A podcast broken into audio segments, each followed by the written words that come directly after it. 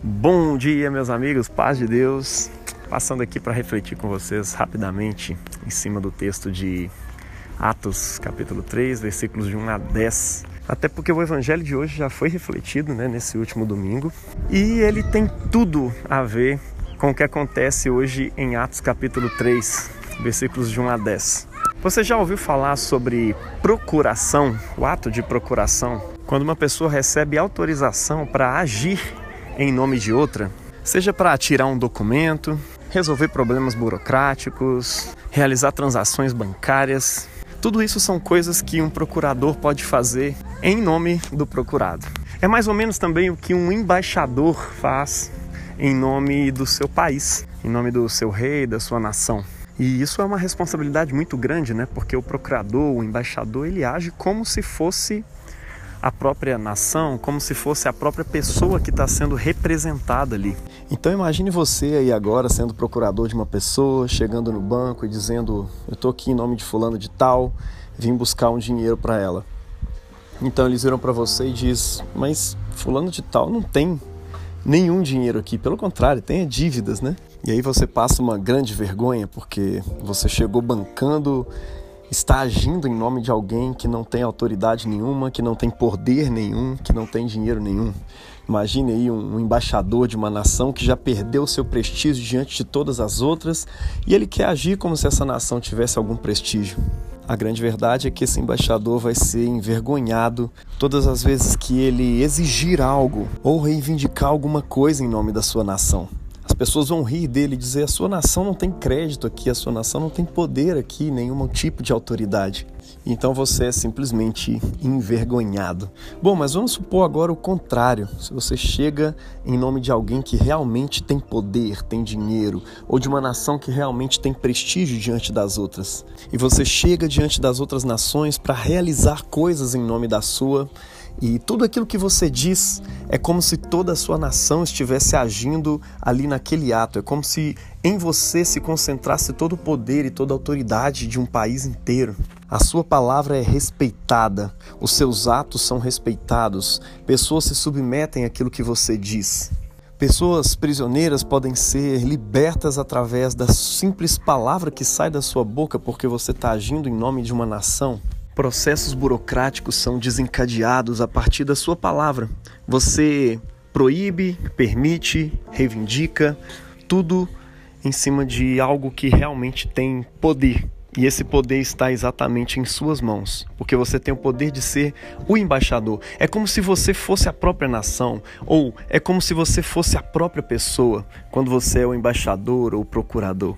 E mesmo não sendo, você carrega em seus atos e em suas palavras a autoridade daquela pessoa ou daquele país. Atos 3, de 1 a 10, fala exatamente sobre isso. João e Pedro estão subindo ao templo às três horas da tarde para oração. E sempre era colocado ali um paralítico para pedir esmolas.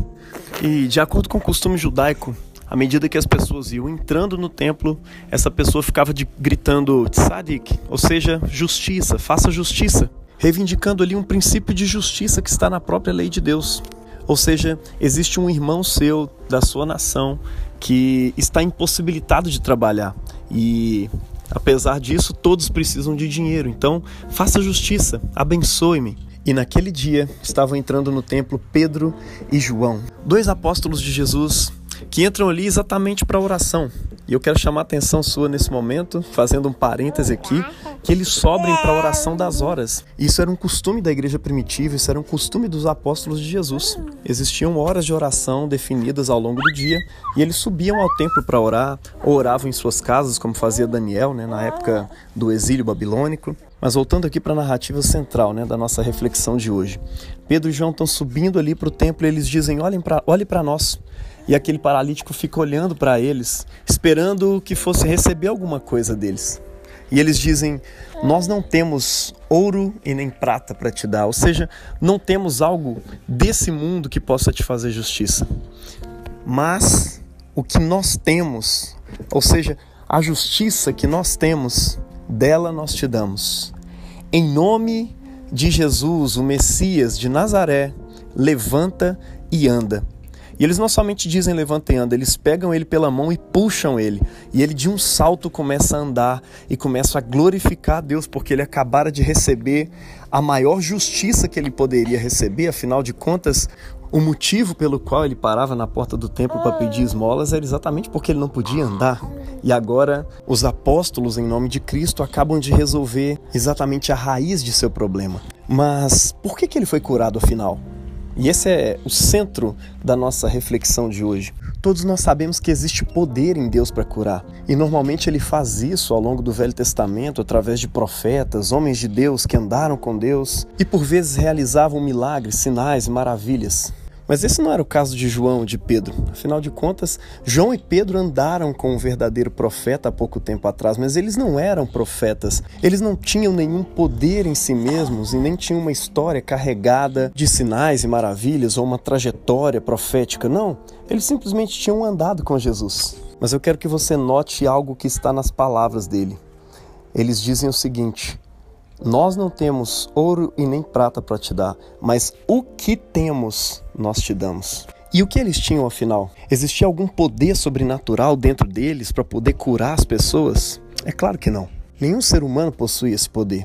O que Pedro e João tinham era a lembrança clara de algo que Jesus tinha dito: de que aqueles que crescem nele receberiam uma procuração para agir em seu nome e quando agissem em seu nome, seria como se o próprio Jesus estivesse agindo. Em Marcos capítulo 16, nós temos escrito que em meu nome expulsarão demônios, falarão novas línguas, pegarão em serpentes, se beberem alguma coisa mortífera não lhes fará mal nenhum. E no evangelho de João, esse João que está aqui curando esse paralítico, ele nos lembra que Jesus disse para eles que aqueles que crescem nele fariam as suas obras, as mesmas obras que ele faria, e as fariam maiores ainda, em seu nome. Pedro e João entenderam que na cruz Jesus inaugurou o seu reino, e como ele mesmo diz lá em Mateus capítulo 28, toda a autoridade me foi dada no céu e na terra. O reino de Cristo, meu irmão, ele é mais do que um reinado político. Cristo não reina somente sobre os reis desse mundo, ele reina também sobre as forças da natureza, ele reina sobre vírus e bactérias, ele reina sobre a saúde, ele reina sobre a arte, sobre a política, sobre a educação, sobre a justiça. Ele é o rei Pantocrator, ele é o rei de todo o universo. Agora imagine João e Pedro entendendo o tamanho do poder e da autoridade deste homem que lhes deu a procuração para agirem em seu nome, que lhes deu autoridade de serem embaixadores desse reino, desse novo mundo que agora está sendo construído por Deus. É então que esses dois apóstolos, empoderados pelo Espírito Santo, viram para aquele homem e dizem que tem algo. E o que eles têm é muito mais poderoso do que uma esmola. O que temos nós te damos. O nome de Jesus. No nome de Jesus, levanta e anda.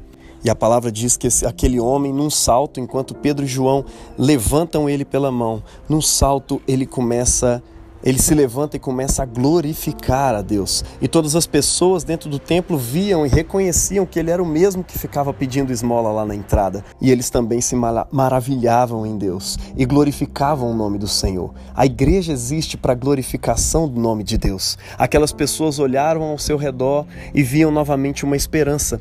Eles sabiam que o novo mundo prometido nos profetas estava agora começando a surgir. E ele começou em Jesus. Agora os cegos verão, os aleijados vão começar a andar. Esse mundo está sendo consertado. Aquilo que nós esperávamos para o fim dos tempos está finalmente acontecendo, não mediante aquela ressurreição final que nós esperávamos, mas mediante a ressurreição de Cristo. O mesmo Cristo que os apóstolos e mais de 500 irmãos afirmavam tê-lo visto ressuscitado e subir aos céus.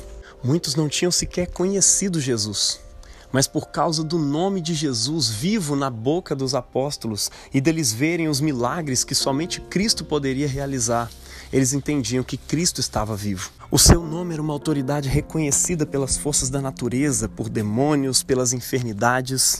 Quando seus procuradores usavam seu nome. Afinal de contas, se Jesus realmente não tivesse ressuscitado, não estivesse vivo, quando eles expulsassem demônios em nome de Cristo, eles simplesmente ririam na cara dos apóstolos. Quando eles expulsassem enfermidades ou ordenassem que pessoas paralíticas se levantassem, simplesmente essas coisas não aconteceriam. Mas a grande verdade é que eles estavam invocando como procuradores um nome diante do qual se dobra todo o joelho no céu e na terra e debaixo da terra, todas as forças da natureza, e declaram que Jesus, o Cristo, o Messias, é o Senhor. É por isso que tudo aquilo que nós, como igreja, fazemos e realizamos, nós realizamos em nome de Jesus. É por isso que quando nós oramos a Deus, nós oramos em nome de Jesus porque é exatamente dele que procede a autoridade para nós realizarmos qualquer ato, seja diante de Deus, seja diante do diabo, seja diante da natureza, seja diante das pessoas. O nome de Jesus carrega em si um poder que lhe foi conferido pelo Pai e que agora está disponível a cada um daquele que crê. Você crê, meu irmão? Ouse hoje pedir alguma coisa ao Pai em nome de Jesus, como o Senhor Jesus ensinou seus apóstolos. Ouse hoje ordenar coisas às enfermidades no nome de Jesus, agindo como procurador do nome do Rei. Você pode realmente não ser ninguém, mas você carrega o nome de alguém que se tornou a sua própria identidade. É por isso que você é chamado de cristão. Não importa o seu nome, a sua história ou quem você é, e sim aquilo que Cristo é, porque aquilo que nós somos está escondido com esse Cristo em Deus. Portanto, quer comais, quer bebais ou façais qualquer outra coisa, façam tudo em o nome de Jesus, dando por meio dele glórias ao nosso Deus e Pai. Cada realização que nós fazemos em nome de Jesus anuncia de alguma forma para esse mundo que ele está passando e anuncia também o novo mundo de Deus que está chegando e que já iniciou, bem ali naquele sepulcro onde Maria Madalena e outras Marias encontraram as mortalhas de Jesus, mas não encontraram seu corpo. Que Deus abençoe você hoje na prática dessa palavra, em nome do Pai e do Filho Jesus e do Espírito Santo. Amém.